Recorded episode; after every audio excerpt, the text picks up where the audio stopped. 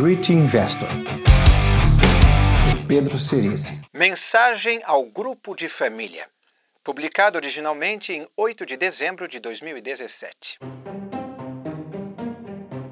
Participar de grupos de WhatsApp sempre foi uma forma de sentir que, apesar da distância, continuamos juntos. Ainda somos uma família. Vejo as fotos das festas de aniversário dos primos, dos filhos dos primos que estão nascendo, dos tios ficando mais velhos e sinto que nunca saí de verdade de São Sebastião do Paraíso. Nem as intermináveis mensagens de bom dia tiram a alegria de fazer parte do grupo da família. Mas, nos últimos anos, quase imperceptivelmente, a política tem tomado cada vez mais espaço nas mensagens enviadas. No começo, eram piadas sobre a Dilma, a maior comediante de improviso que o Brasil já viu. Quando começaram os movimentos pelo impeachment, deu para sentir que o envolvimento com a vida política havia se tornado tema recorrente. Isso me fez acreditar que, finalmente, havíamos saído de nossa rotina diária e passado a dar mais atenção aos absurdos que aconteciam no Brasil. Muitos aqui sofreram na pele os efeitos das políticas equivocadas dos governos corruptos de esquerda. Uma coisa é ver algo ruim acontecendo de longe. Outra é quando elas chegam perto de nós. Não dá para evitar o sentimento de revolta. Dá raiva ver tudo o que fizeram e o mal que isso causou. Mais recentemente, outro movimento começou a acontecer no meu grupo da família: o apoio a Bolsonaro para presidente. Vou falar sobre o assunto porque sei que somos próximos e, por isso, não sofrerei os ataques de ódio que quem ousa ser contra ele costuma sofrer. Na verdade, nem vou falar contra o candidato, só vou lembrá-los de quem somos, de onde viemos, quais são nossos valores e dizer que Bolsonaro não representa esses valores. Acredito que a origem da admiração por Bolsonaro venha da raiva contra o que está aí neste momento, contra o discurso do politicamente correto e contra a crítica de criação de cotas raciais.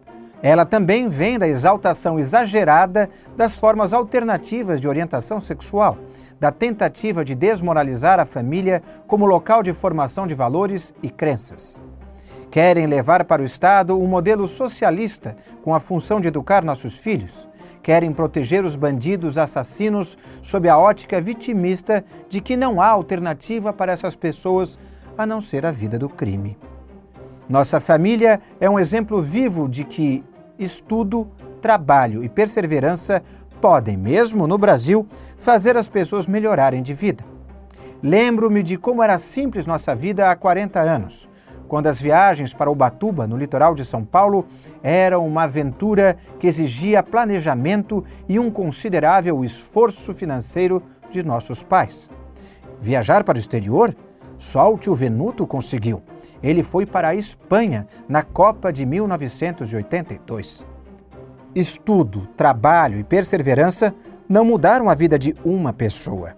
Este modelo funcionou para todos nós. A natureza é cíclica. Já na Bíblia, falava-se de sete anos de vacas magras, seguidos de sete anos de vacas gordas. A imagem do pêndulo não me sai da cabeça quando tento descrever o fenômeno atual. O pêndulo político virou.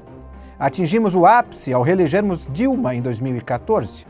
Eleger Bolsonaro é colocar o pêndulo no extremo oposto. Eleger Bolsonaro é antecipar a volta da esquerda ao poder.